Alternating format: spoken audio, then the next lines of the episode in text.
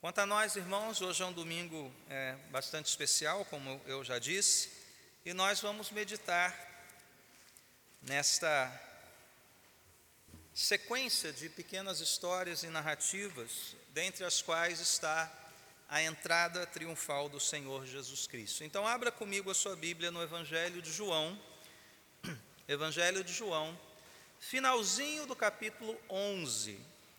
Nós vamos ler a parte final do capítulo 11 e todo o capítulo 12, uma leitura um pouquinho mais extensa. Nós vamos tomar fôlego e ficar de pé então para recebermos a palavra de Deus com toda prontidão, com toda atenção. João 11, a partir do versículo 55 até o final do capítulo 12. Ouçamos com atenção. Ao se aproximar a Páscoa judaica, muitos foram daquela região para Jerusalém a fim de participarem das purificações cerimoniais antes da Páscoa. Continuavam procurando Jesus e no templo perguntavam uns aos outros: O que vocês acham? Será que ele virá à festa? Mas os chefes dos sacerdotes e os fariseus tinham ordenado que, se alguém soubesse onde Jesus estava, o denunciasse para que o pudessem prender. Seis dias antes da Páscoa, Jesus chegou a Betânia, onde vivia Lázaro, a quem ressuscitara dos mortos. Ali prepararam um jantar para Jesus. Marta servia, enquanto Lázaro estava à mesa com ele. Então Maria pegou um frasco de nardo puro, que era um perfume caro, derramou-o sobre os pés de Jesus e os enxugou com os seus cabelos. E a casa encheu-se com a fragrância do perfume. Mas um de seus, um de seus discípulos, Judas Iscariotes, que mais tarde iria traí-lo, fez uma objeção. Por que este perfume não foi vendido e o dinheiro dado aos pobres? Seriam trezentos denários? Ele não falou isso porque se, por se interessar pelos pobres, mas porque era ladrão. Sendo responsável pela bolsa de dinheiro, costumava tirar o que nela era colocado. Respondeu Jesus: Deixe-a em paz, que o guarde para o dia do meu sepultamento. Pois os pobres vocês sempre terão consigo, mas a mim vocês nem sempre terão. Enquanto isso, uma grande multidão de judeus, ao descobrir que Jesus estava ali, veio não apenas por causa de Jesus, mas também para ver Lázaro, a quem ele ressuscitara dos mortos. Assim, os chefes e os sacerdotes fizeram planos para matar também Lázaro, pois por causa dele, muitos estavam se afastando dos judeus e crendo em Jesus. No dia seguinte, a grande multidão que tinha vindo para a festa ouviu falar que Jesus estava chegando em Jerusalém. Pegaram ramos de palmeiras e saíram ao seu encontro, gritando: Hosana, bendito é o que vem em nome do Senhor, bendito é o Rei de Israel. Jesus conseguiu um jumentinho e montou nele, como está escrito: Não tenha medo, ó cidade de Sião, eis que o seu rei vem montado num jumentinho. A princípio, seus discípulos não entenderam isso. Só depois que Jesus foi glorificado, eles se lembraram de que essas coisas estavam escritas a respeito dele e lhe foram feitas. A multidão que estava com ele, quando mandara Lázaro sair do sepulcro e o ressuscitara dos mortos, continuou a espalhar o fato. Muitas pessoas, por terem ouvido falar de que ele realizara tal sinal milagroso, foram ao seu encontro. E assim os fariseus disseram uns aos outros: Não conseguimos nada Olhe como o mundo todo vai atrás dele. Entre os que tinham ido adorar a Deus na festa da Páscoa estavam alguns gregos. Eles se aproximaram de Filipe, que era de Betsaida da Galiléia, com um pedido: Senhor, queremos ver Jesus. Filipe foi dizê-lo a André e os dois juntos o disseram a Jesus. Jesus respondeu: Chegou a hora de ser glorificado o Filho do Homem. Digo verdadeiramente que se o grão de trigo não cair na terra e não morrer, continuará ele só. Mas se morrer, dará muito fruto. Aquele que ama a sua vida a perderá, ao passo que aquele que odeia a sua vida neste mundo a conservará para a vida eterna. Quem me serve precisa seguir-me, e onde estou, o meu servo também estará. Aquele que me serve, meu Pai o honrará. Agora o meu coração está perturbado, e o que direi? Pai, salva-me desta hora? Não, eu vim exatamente para isto para esta hora. Pai, glorifica o teu nome. Então veio uma voz dos céus: Eu já o glorifiquei e o glorificarei novamente. A multidão que ali estava e a ouviu disse que tinha trovejado, outros disseram que um anjo lhe tinha falado. Jesus disse: Esta voz veio por causa de vocês, e não por minha causa. Chegou a hora de ser julgado este mundo. Agora será expulso o príncipe deste mundo. Mas eu, quando for levantado da terra, atrairei todos a mim. Ele disse isso para indicar o tipo de morte que haveria de sofrer. A multidão falou: A lei nos ensina que o Cristo permanecerá para sempre. Como podes dizer o filho do homem precisa ser levantado? Quem é esse filho do homem? Disse-lhes então Jesus: Por mais um pouco de tempo a luz estará entre vocês. Andem enquanto vocês têm a luz, para que as trevas não os surpreendam. Pois aquele que anda nas trevas não sabe para onde está indo. Creiam na luz enquanto vocês a têm, para que se tornem filhos da luz.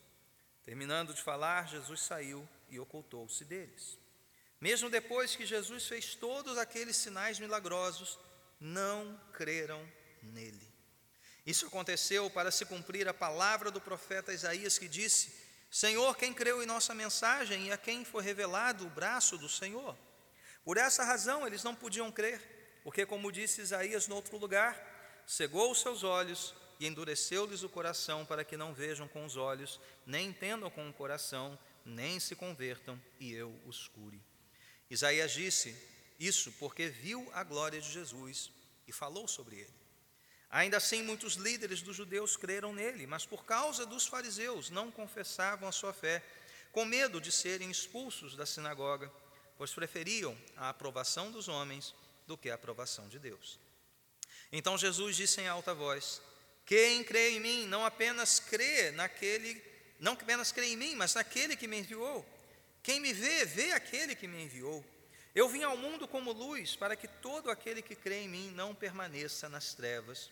Se alguém ouve as minhas palavras e não lhes obedece, eu não o julgo, pois não vim para julgar o mundo, mas para salvá-lo.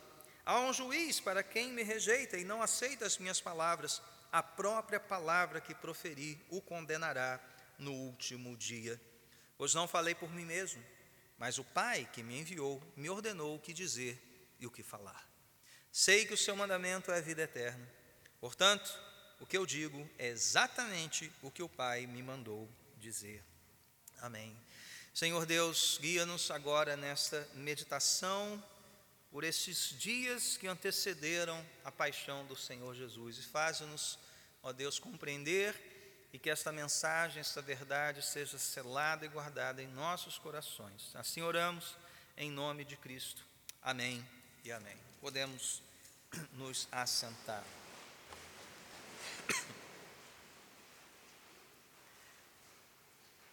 Meus irmãos, quem estuda história do modo certo nunca se contenta em observar determinado fato e somente aquele fato. A maneira proveitosa de estudarmos fatos históricos é observarmos tudo aquilo que veio um pouco antes, talvez. Qual, qual foi a origem daquela ideia, daquela situação e as consequências daquilo que foi, então, o fato que você está estudando. Ao redor do mundo hoje, muitas igrejas estão meditando num fato. Qual fato? O fato histórico da entrada de Jesus Cristo em Jerusalém, o qual nós lemos aqui no capítulo 12, a partir do verso 12, a chamada entrada triunfal.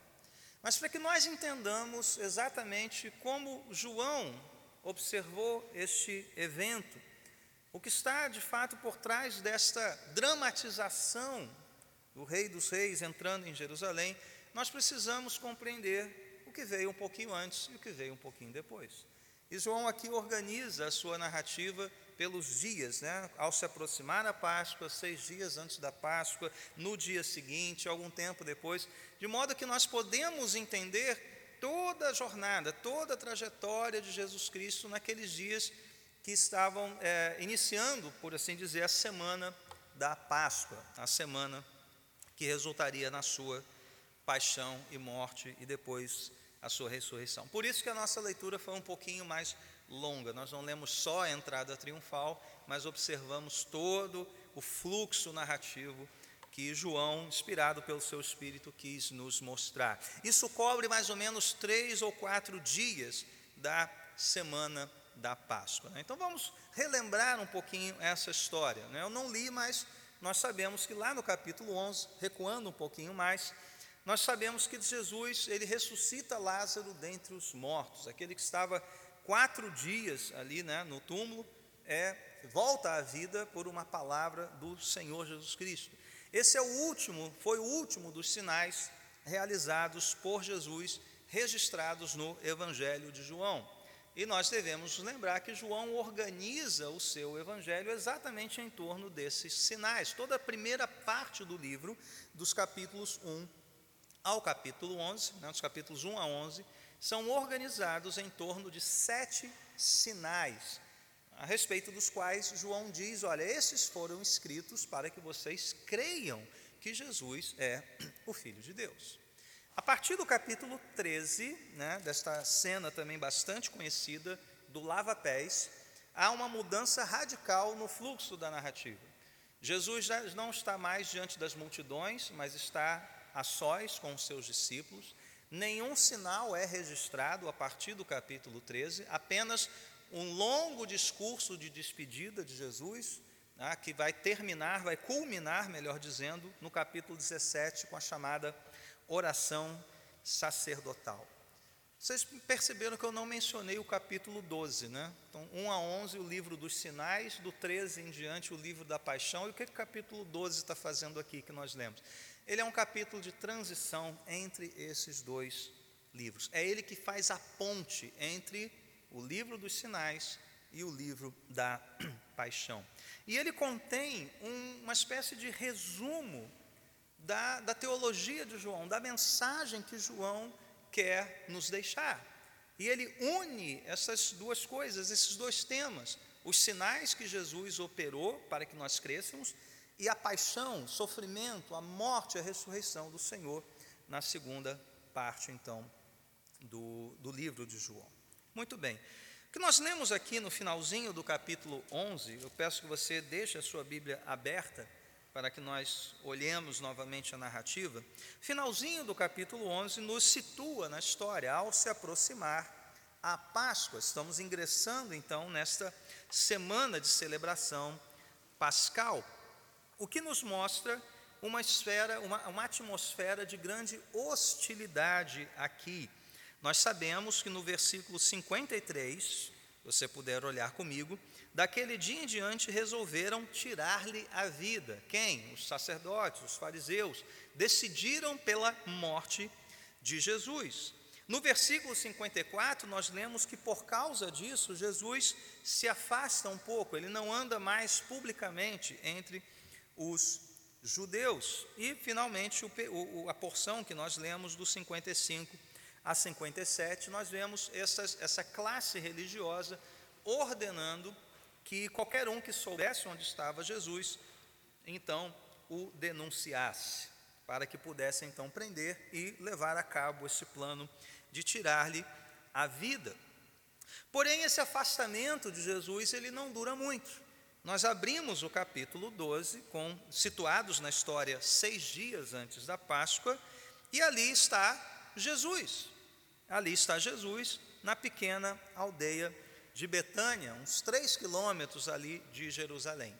E é nesse momento, então, que acontece o primeiro fato aqui, né? o primeiro fato é, extraordinário que João relata para nós entendermos esse, esse fluxo da história aqui, que inclui a entrada triunfal, que é a cena da unção de Jesus ali em Betânia. Isso é bastante conhecido né, dos irmãos, há, relatos é, paralelos aqui registrados por Mateus, por Marco, Marcos. O relato de Lucas ele é um pouquinho diferente, então talvez se trate de uma outra, uma outra unção, mas Mateus, Marcos e João parecem estar falando do mesmo fato, este aqui que está diante é, de nós. Então, reunidos ali ao redor do jantar, verso 2 fala de um jantar que foi preparado para Jesus. Nós vemos Marta, e o que, que Marta está fazendo? o mesmo que Marta sempre fez. Lembra lá de Lucas 10? Marta está servindo, Marta está agitada, né? Parece que continua a mesma. Ela é aquela que quer comandar a casa, comanda as panelas, comanda o serviço, mas João assim não, não faz nenhum julgamento desse fato. Ela servia e é bom que a gente tenha muitas Martas né, em nosso meio. Ali também estava Lázaro, o ressuscitado. E eu imagino, né, quatro dias morto, Lázaro devia estar com uma fome de leão, não é verdade? Por isso esse jantar deve ter sido uma festa. É quatro dias sem comer, né, agora renovado, vivo, ali estava Lázaro. E Maria, que é uma das personagens centrais dessa narrativa. Maria é a adoradora contemplativa, né? é aquela que não conhece limites, não é, ignora o preço a ser pago para demonstrar adoração ao Senhor. O texto diz no verso 3 que ela pega um frasco de nardo puro. Esse era um perfume caríssimo na época de Jesus. Segundo aqui a avaliação né, do senhor Judas Iscariotes, isso equivalia a 300 denários, o que significava é, o trabalho de um ano útil de um trabalhador comum na época de Jesus. O trabalhador comum recebia um denário por dia trabalhado. Então, descontando aí o sábado judaico né, ao longo do ano e alguma festa e feriado em que não havia trabalho, 300 dias de trabalho, 300 é, denários na avaliação aqui do. Eu, eu, gosto dessa passagem de João, né, gente? O, o Judas é o, o, o, arquétipo do político contemporâneo, né? Vamos proteger os pobres, ou os pobres, a população, a justiça, distribuição de renda, tudo que quer é meter dinheiro no bolso, né? Está aqui a origem de tudo isso. E Jesus o que faz? Jesus recebe a adoração de Maria, reprova a atitude hipócrita de Judas e aponta para algo tremendo aqui. Aponta para o que aquele gesto de Maria simbolizava, a sua morte. Ele diz isso aqui: guarde-o para o dia do meu sepultamento. Veja, não que Maria é, estivesse consciente do que estava fazendo. O que ela fez ali foi um ato de adoração, de desprendimento amoroso puríssimo. O que ela quis foi honrar Jesus Cristo, e era comum você derramar perfume né, no, no, no, cabelo dos, do, de quem visita a sua casa, né, ungir com um pouquinho, né, não é derramar o balde de nardo assim na cabeça da pessoa. Mas ela não conhece os limites para adoração e faz isso aos pés de Jesus Cristo, enxugando com os cabelos, algo que deve, devia ter sido um escândalo na época porque a, a mulher é, judia não é, soltava os seus cabelos na presença de alguém que não fosse o seu esposo, seu marido. Ela andava cobertinha, arrumadinha. E você imagina né, o que deve ter sido o impacto desta cena ali. Mas ela não sabia que, que apontava necessariamente para o sepultamento, embora aquela fragrância fosse usada para diminuir né, os maus odores da putrefação da carne de um cadáver. O seu gesto foi de profunda devoção, de profunda gratidão, de profunda adoração, não importando em nada o preço que foi pago preço de um ano de trabalho. E ao final dessa primeira cena que nós estamos vendo, João nos fala de uma grande multidão. Essa ideia de multidão vai voltar outras vezes, eu creio que vocês perceberam na leitura. Multidões aparecem aqui, vez é, após vez, aparecerão aqui no relato de João. E essa multidão estava lá para ver também Lázaro, a quem Jesus ressuscitara dentre os mortos. E também essa relação entre multidão e a figura de Lázaro vivo vai ser importante para João, ele repete isso no verso 17. Há um testemunho aqui é, é, que João quer nos mostrar. Vejam, ele está vivo. Isso serve para que vocês creiam. Este é um sinal maravilhoso. Lázaro está aqui, comendo, falando, bebendo, está vivo. E as multidões estão ali aflorando, né, visitando este que antes estava morto. Porém, essa cena termina com algo terrível. Aqueles religiosos sobre os quais nós já falamos, não satisfeitos em tramar a morte de Jesus, agora estão tramando a morte de Lázaro. E por quê? Porque Lázaro era a prova viva, literalmente, de que Jesus era exatamente aquele que ele disse ser: Deus, Deus em carne, o Rei poderoso, o Rei prometido, o Messias, porque só Deus pode trazer à vida alguém que estava morto, ainda mais depois de quatro dias, né? lembram-se lá esse detalhe do capítulo 11. Então aqui está né, esta cena e mistura uma série de coisas aqui, né? vários contrastes, que aliás é a marca do Evangelho de João, muitos contrastes aqui. E que contrastes nós temos nessa cena primeira da nossa mensagem?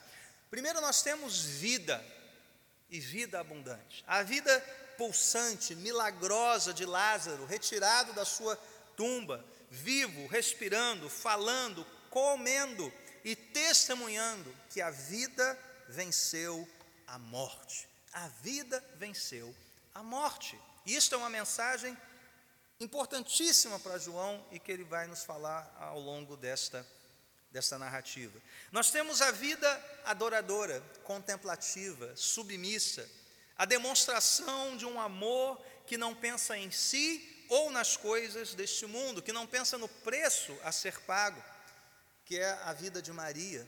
E esta vida enche os que estão ao redor, né? este símbolo aqui do perfume, e João faz questão de dizer que toda a casa se encheu com o cheiro daquele perfume, mostrando, irmãos, que um ato de adoração, um ato de devoção, um ato de amor, ele vai muito além de si mesmo.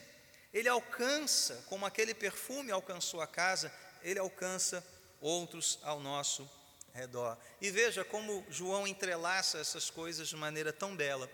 Maria derrama aquele perfume sobre os pés de Jesus. E o que Jesus faria no capítulo 13? Ele lavaria os pés dos seus discípulos. Então, se o ato de Maria já foi um ato de profunda devoção, o que dirá de Jesus colocando um avental, se colocando de joelhos, ele que é rei glorioso, o Messias, e lavando os pés dos discípulos, derramando água sobre os pés dos seus discípulos. Um gesto de amor sacrificial ainda maior do que este de Maria. Nós temos esta multidão indo atrás de vida. O que essa multidão quer ver? Quer ver Lázaro, o vivo, o que estava morto, agora vive. Essa multidão quer contemplar a ação de Deus quer contemplar o Deus vivo, verdadeiro, o Deus que traz vida, não Deus de mortos, não Deus de uma tradição, não Deus de uma religiosidade, mas o Deus vivo e verdadeiro que age na história e vence a morte, como venceu ali a morte de Lázaro, esse fruto amargo do pecado que todos nós iremos provar um dia, que é a morte. Mas acima de todos essas vidas, existe aquele que é a vida, aquele que é o doador da vida, aquele que tem vida em si mesmo, no linguajar do próprio evangelista, aquele que deu a vida a Lázaro e que em breve derramaria sua própria vida como cordeiro pascal. E ele diz isso aqui: o meu sepultamento, meu sepultamento, antecipando o que iria acontecer dias mais tarde. Porém, é no meio dessa abundância de vida que nós temos a mentira, o egoísmo, a mesquinharia, a atitude dissimulada, o roubo, o desejo homicida, representados por Judas e pelos chefes dos sacerdotes. Irmãos, esta cena é um retrato do que todos nós vivemos neste mundo, enquanto este mundo ainda existir. Morte e vida andarão juntas, tão próximas quanto os personagens desta cena.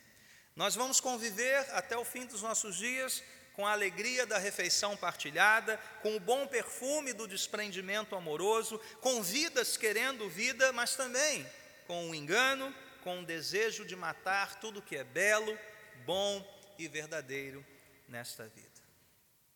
E além de todos esses contrastes, há um aqui mais sutil, e que vai se repetir nas próximas cenas. Jesus está anunciando a sua morte. Não é aquela morte que os sacerdotes planejaram ou que Judas é, colaborou para tanto. É uma morte geradora de vida e vida eterna. É a derrota, a aparente derrota, que anuncia o triunfo a vitória. E João vai entrelaçando esses dois temas: morte que gera vida, derrota, mas que se transforma num grande triunfo. E é o triunfo que nos dá a palavra-chave da próxima cena aqui, a entrada triunfal, chamada entrada. Embora triunfo não apareça aqui no relato bíblico, todos eles chamam de entrada triunfal. Né? Todo mundo que se refere a esse texto chama de entrada triunfal. A partir do verso 12, acompanhem comigo então. Novamente, João nos fala de uma grande multidão. Era de se esperar isso na Páscoa de Jerusalém. Né? Jerusalém estava apinhada de gente, de tudo que é canto, celebrando esta festa do calendário judaico. Eles ouviram falar que Jesus estava chegando a Jerusalém. E o que, que eles fizeram? Temos esta atitude aqui do verso 13: pegaram ramos de palmeiras e saíram ao encontro cantando um trecho do Salmo 118 que nós lemos na abertura deste culto. Osana, salva-nos, bendito é o que vem em nome do Senhor. Mas a última frase não pertence ao Salmo 118. Bendito é o Rei de Israel. Nós vamos ver por que, que a multidão acrescentou é, este bendito final aqui. Vamos parar para olhar essa cena mais de perto aqui. Né? Ela é bem conhecida dos irmãos, mas talvez a gente não entenda o que está se passando aqui na cabeça dessa multidão. Normalmente, palmeiras eram usadas festas, na festa dos tabernáculos, sobre a qual nós falamos domingo passado, João 7. Né? Eles montavam cabanas, tendas, ali habitavam, e as palmeiras eram é, material farto ali em Jerusalém nessa época. Mas na época, antes mesmo da época de Jesus e já na época de Jesus, a palmeira era um símbolo eh, nacional da resistência judaica. Isso é curioso, né? há uma, um laço histórico aqui que nós temos que investigar. Ah, quando Simão Macabeu, né, creio que os irmãos lembram ali da revolta dos Macabeus, que tiveram um, um pequeno sucesso, mas que depois, felizmente, foram vencidos. Judas, Simão Macabeu expulsa as forças sírias de Jerusalém e ele é festejado naquela ocasião com música e com ramos de palmeiras. É uma celebração do líder Simão Macabeu com palmeiras. A palmeira também aparece nas moedas cunhadas por aqueles judeus insurgentes nas guerras contra a dominação romana. Não era fácil para os romanos dominar aquela área, não. O judeu era um povo tinhoso, então eles se revoltaram muitas vezes. Lembra dos zelotes? Né, os zelotes eram uma espécie de milícias, queriam matar os romanos, expulsá-los dali. E a palmeira se torna esse símbolo de resistência nacional. E é a partir disso que nós podemos entender o que está acontecendo aqui. Eles ouvem que Jesus está chegando, e quem é Jesus para essa multidão? É o futuro rei é aquele que vai dar um coro nos romanos. Então vamos pegar as nossas palmeiras, que na nossa história simboliza essa resistência, essa insurreição contra o poder dominante, e vamos saudar a chegada deste que é o rei de Israel. Eles afirmaram isso aqui: bendito é o rei de Israel. Então, essa multidão vê Jesus mais como um líder político, um libertador nacionalista, acrescentando ao Salmo 118 a sua percepção daquele momento histórico. E Jesus sabia o que aquela multidão estava pensando. Nós sabemos, nós podemos ter certeza disso, porque lá no capítulo 6, verso 15 de João, nós ouvimos que a multidão tentou fazer de Jesus rei à força. E o que, que ele fez?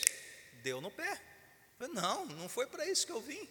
Essa não é a minha missão, não é ser um, um, um político aqui, ou né, alguém que vai salvar vocês de romanos ou de quem quer que seja. Ele se retira dali.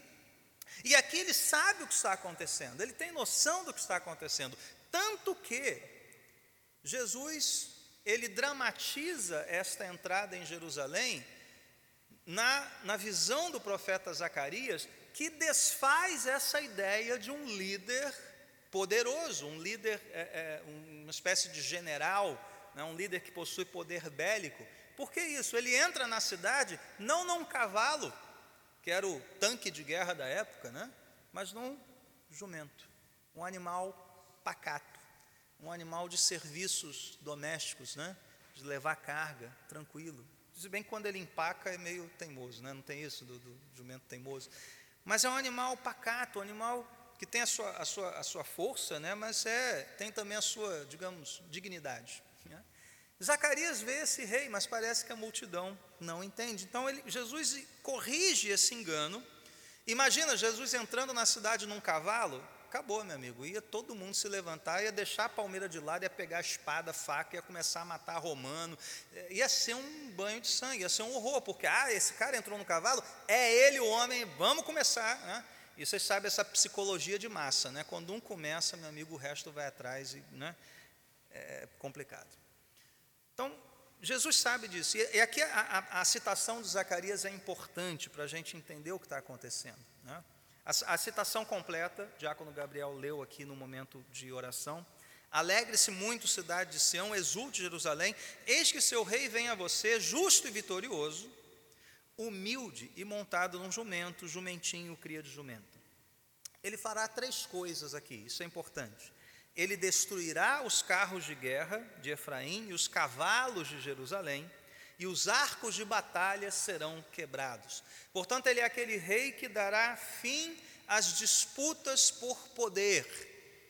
A isso que parece né, que é o centro da história humana. O mundo está sempre em guerra, não é possível. Né? Um poder se levanta opa, e quer conquistar.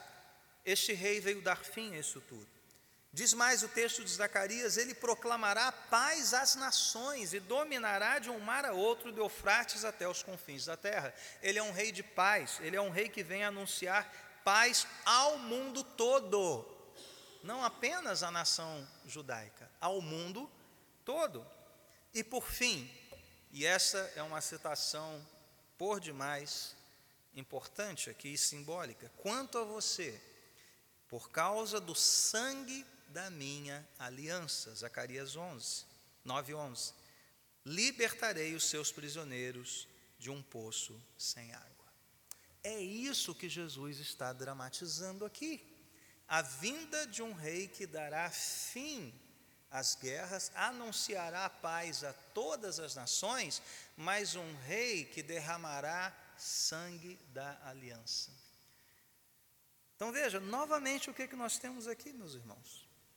o anúncio da morte de Jesus, de uma morte triunfante e de uma quebra de expectativas tremendas. Tudo aquilo que aquela multidão imaginava, Jesus estava mostrando o contrário, falando, não é isso que eu sou, não é esse líder que vocês esperam. E o relato termina aqui dizendo a respeito de uma outra multidão, a mesma multidão que presenciou a ressurreição de Lázaro. E diz aqui, ao contrário desta primeira multidão com ramos, enganada na sua percepção de quem era Jesus, o que, que esta outra multidão está fazendo? Ela está proclamando. Diz aqui que eles continuaram a espalhar o fato. E o que, que acontece? Muitas pessoas, por terem ouvido esta proclamação, estavam querendo encontrar Jesus, estavam indo ao encontro de Jesus. Então veja o contraste entre essas duas multidões. Uma com a expectativa terrena, uma com a expectativa de uma libertação política apenas, a outra proclamando algo muito maior, proclamando o quê? Aquilo que nós já vimos na primeira cena: a, a, a vida venceu a morte.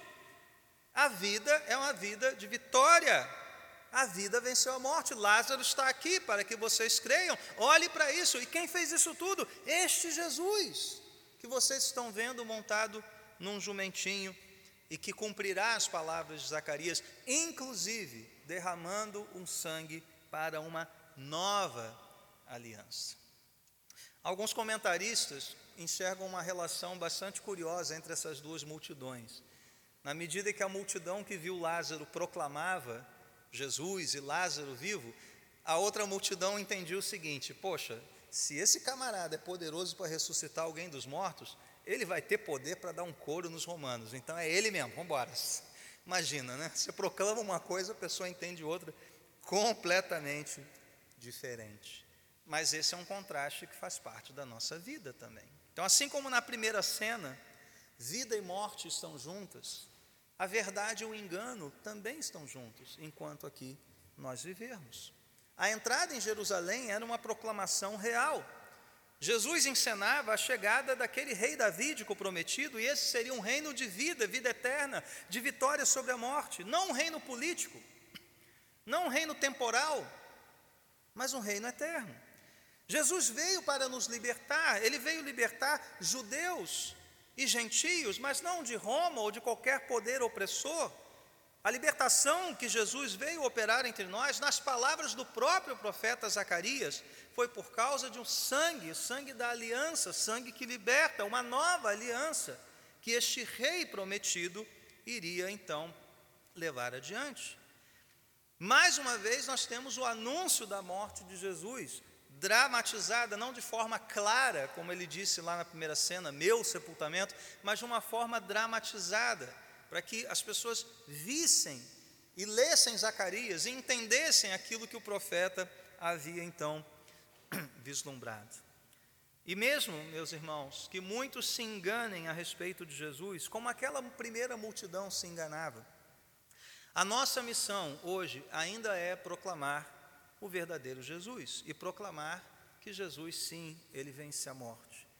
Como a, a morte de Lázaro foi vencida, ele venceu também a morte. Essa é a nossa missão, essa, essa é a nossa bandeira, essa é a nossa proclamação aqui.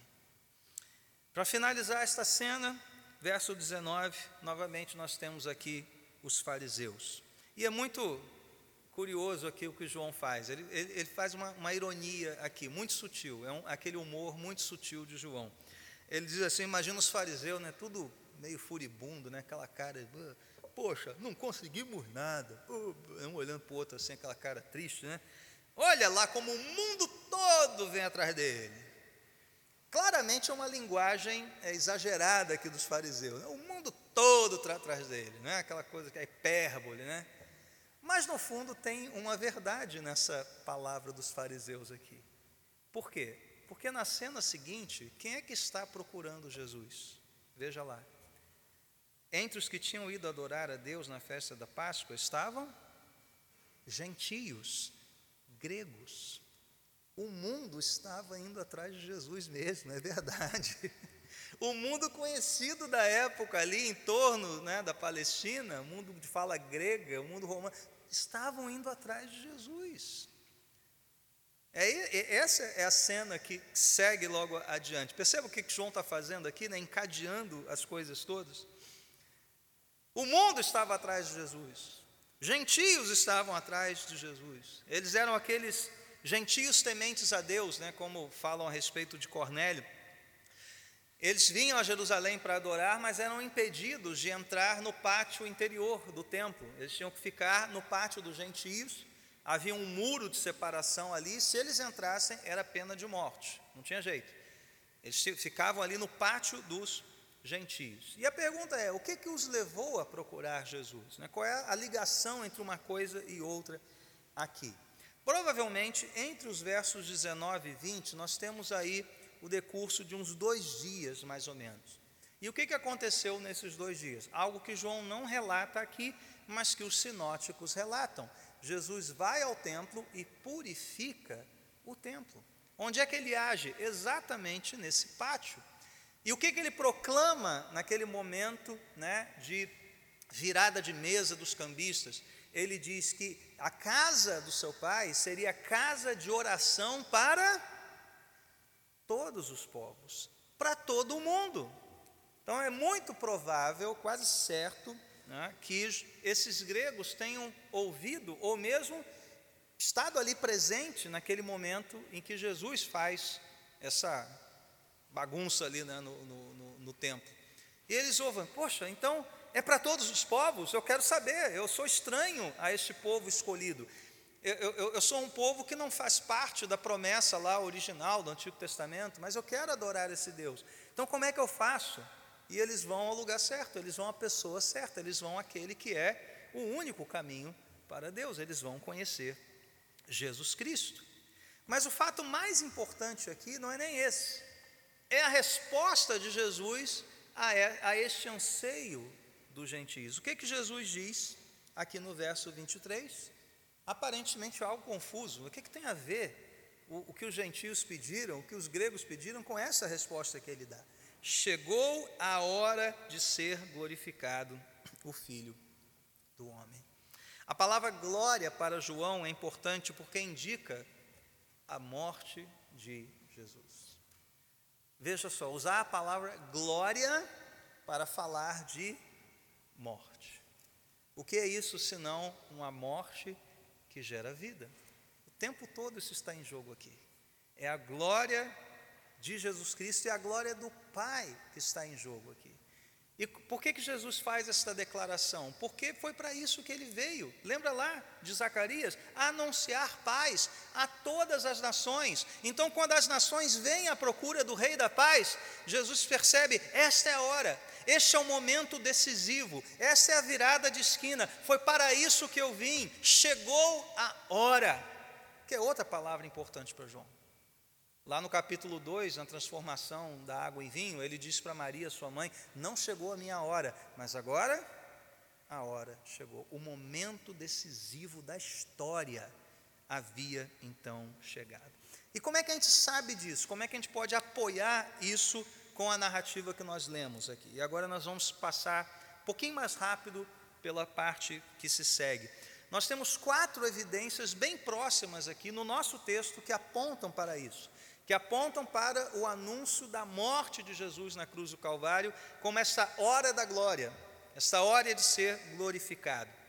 Primeiramente, no verso 24, o próprio discurso do Senhor, veja que ele diz: olha, chegou a hora, e o que, que ele passa a falar? Qual é, qual é o, o, o discurso que Jesus faz a partir do verso 24? Se o grão de trigo não cair na terra e não morrer, continuará só, mas se morrer, dará fruto. O que, que nós temos aqui, meus irmãos? Mais uma vez, morte gerando vida. A hora da glória de Jesus era essa. Ele usa a imagem do grão de trigo caindo na terra para explicar o que era a chegada daquela hora. O que era esse momento de ser glorificado? Eu tenho que morrer e a minha morte produzirá vida, produzirá fruto, tal qual a morte do grão.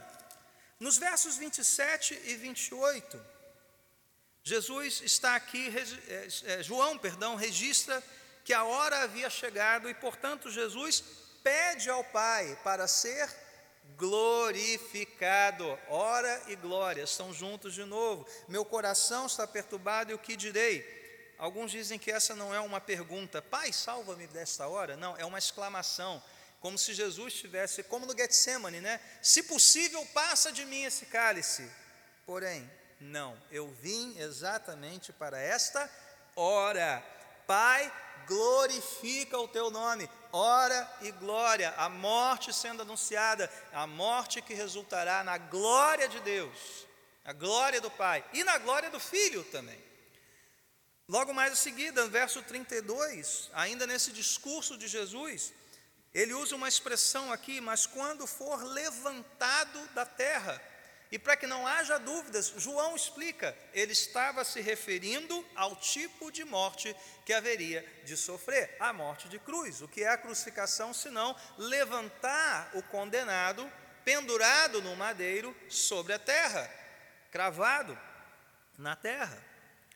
A quarta evidência de que Jesus tinha ciência e anunciou a sua morte está nos versos 35 e 36, essa parte finalzinha aqui do discurso, quando ele diz: Por mais um pouco de tempo a luz estará entre vocês. Era só um pouco de tempo. Essa luz se apagaria momentaneamente até que ela voltasse a brilhar no túmulo vazio, como nós cantamos aqui, cheio de luz.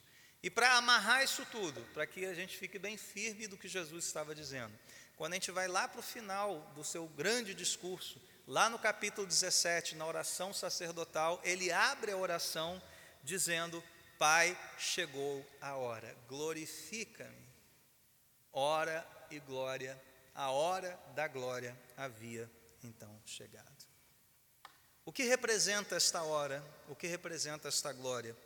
Duas coisas aqui. Verso 31 do João 12. chegou a hora de ser julgado este mundo e expulso o príncipe deste mundo. A hora da glória de Jesus, da sua morte, representava a vitória sobre o sistema caído deste mundo, presidido por aquele que se chama a antiga serpente, Satanás. Onde é que nós vamos ver isso ser desembrulhado? No mesmo livro de, do, do mesmo autor, o Apocalipse. O mesmo autor, ele vai desembrulhar tudo isso mostrar como o mundo será julgado e o príncipe deste mundo, Satanás, expulso por completo. Por outro lado, essa morte, essa glória de Jesus atrairia para ele todo tipo de gente, ele diz de novo no verso 32: Quando eu for levantado da terra, atrairei todos a mim. Todos aqui significa todo tipo de gente: gregos e judeus, romanos, brasileiros, portugueses, não importa, gente de toda tribo, raça, língua e nação, como Zacarias viu, o rei veio anunciar paz, o rei veio fazer uma nova aliança por seu sangue, para que todas as nações então viessem ao rei. E os primeiros frutos disso eram aqueles gregos que estavam procurando então o Senhor Jesus. Novamente, meus irmãos, o que, é que nós temos aqui? Morte gerando vida, a morte de Jesus gerando fruto da expansão do Evangelho por todo o mundo. A morte de Jesus dando glória ao Pai, Jesus sendo glorificado, a morte de Jesus dando início ao julgamento deste sistema perverso deste mundo e a expulsão definitiva do príncipe deste mundo, Satanás. Finalzinho aqui, versos 35 e 36, nós temos um outro contraste de João típico que é entre luz e trevas. Jesus era o filho do homem, o Messias, a luz que veio ao mundo. O João fala isso desde o início do seu evangelho. Ele é a luz que veio ao mundo, as trevas não o derrotaram, porém muitos rejeitaram e ainda rejeitam a luz de Cristo, permanecendo em trevas, permanecendo em cegueira. E é exatamente esse ponto que João vai tratar na última parte, a partir do verso 37. João traz Isaías para a conversa, dizendo o que? Cegou os seus olhos, endureceu o coração, para que não vejam essa ideia de que a incredulidade cega a pessoa. E João está dizendo isso: Jesus é a luz, mas os que não creem na luz, os que não recebem a luz, tornam-se cegos, endurecidos em seu coração, não entendem, não são curados, não se convertem, permanecem sob o domínio do príncipe deste mundo e estão sujeitos ao julgamento anunciado por Jesus no verso 31. Veja que o objetivo de João, lá no finalzinho do Evangelho, era mostrar que aqueles sinais que ele selecionou deveriam levar os que, que lessem o seu relato à fé em Jesus. Esses sinais foram escritos para que vocês creiam. Mas olha o verso 37 aqui. Mesmo depois que Jesus fez os sinais, não creram nele. Não é isso que está escrito aí? Não creram. Alguns, de fato, não creram. E cumpre-se então a palavra de Isaías: a cegueira, a rejeição da luz. E é esse terrível destino dos cegos, dos perversos, que leva Jesus a fazer o seu último apelo público, seu último discurso público, no qual João amarra todos os temas do seu evangelho numa fala só, a partir do verso 44. Jesus em alta voz, ele quer que nós ouçamos isso. E é, de onde brota esse discurso de Jesus? Deste fato terrível de que muitos não enxergam esta luz, muitos não se converterão, muitos não abraçarão a, vida, a, a morte que leva à vida. Muitos desejarão a sua vida neste mundo, muito mais do que a vida na eternidade. E Jesus faz esse discurso, então, em alta voz, entrelaçando os temas principais da teologia de João. Eu vou resumir aqui para vocês. A luz veio ao mundo, mas os homens amaram as trevas. A palavra que estava no princípio com Deus e era Deus veio até nós e falou exatamente aquilo que o Pai desejava que ouvíssemos. E aqueles que tiveram seus olhos abertos para ver a luz e seus ouvidos abertos para ouvir a verdade, agora recebem vida eterna. É assim que o discurso de Jesus termina no verso 50. Qual é o resumo desse apelo de Jesus ao final do capítulo 12? Creiam em mim, ouçam as minhas palavras, recebam a vida eterna. E é esse o tema de João do início ao fim. Creiam em mim, vejam quem eu sou, a luz desse mundo, me recebam, depositem fé em mim, creiam na verdade que eu estou proclamando, e vocês receberão vida eterna. Eu sei que o seu mandamento é vida eterna. Caminhando para o final, irmãos, o que temos diante de nós nessas duas últimas sessões, desde os gregos até aqui, é exatamente o que nós já vimos, tanto na cena da unção de Jesus, quanto na cena da entrada triunfal morte e vida andando juntas. Mas a cada vez mais que a gente prossegue na narrativa, a gente percebe que essa morte, a morte de Jesus, era geradora de vida.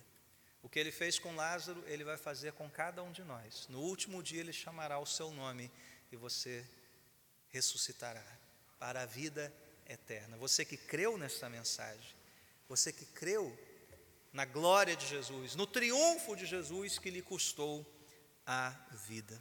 A hora dele havia chegado.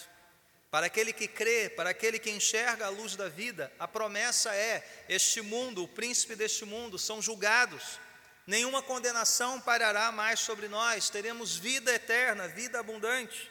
Mas para os que não creem, só restarão trevas e condenação no último dia. Jesus diz isso: as minhas palavras o condenarão no último dia. Por quê? Porque não creram nas minhas palavras. Foram as trevas da morte de Jesus que abriram os nossos olhos para vermos a sua luz. Nós cantamos isso naquele hino antigo, né? Foi ali pela fé que meus olhos abri e agora me alegro em sua luz. Né? Foi a condenação de Jesus à morte que acabou por condenar este mundo e seu príncipe e nos trazer plena libertação.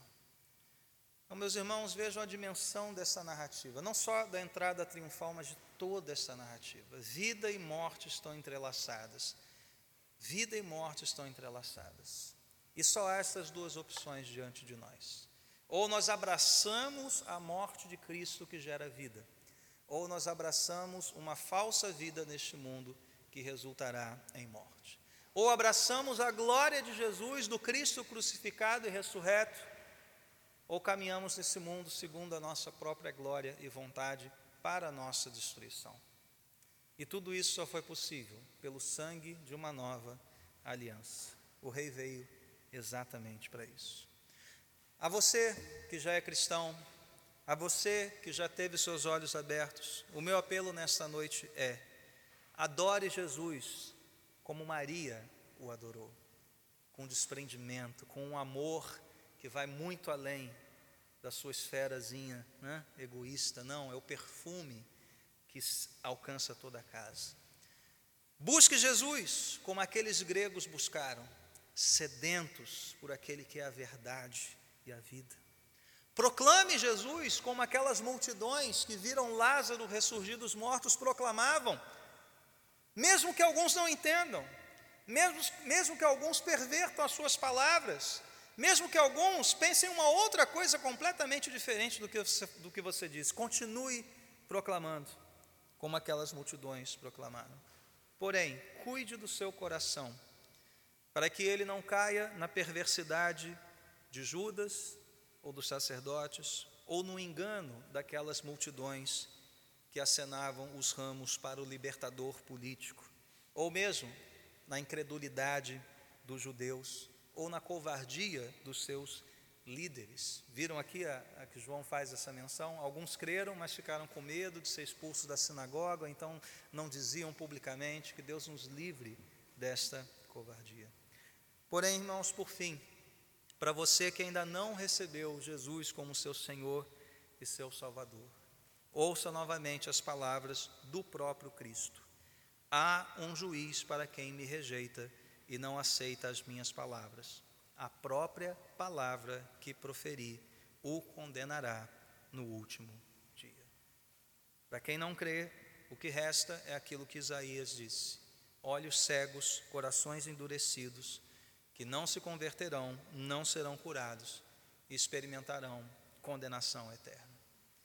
Só essas duas opções diante de nós. Novamente, ou você abraça a glória de Cristo na cruz, ou você abraça esta morte triunfante de Jesus, ou todos os seus triunfos e glórias nessa vida não valerão nada diante do juiz de toda a terra.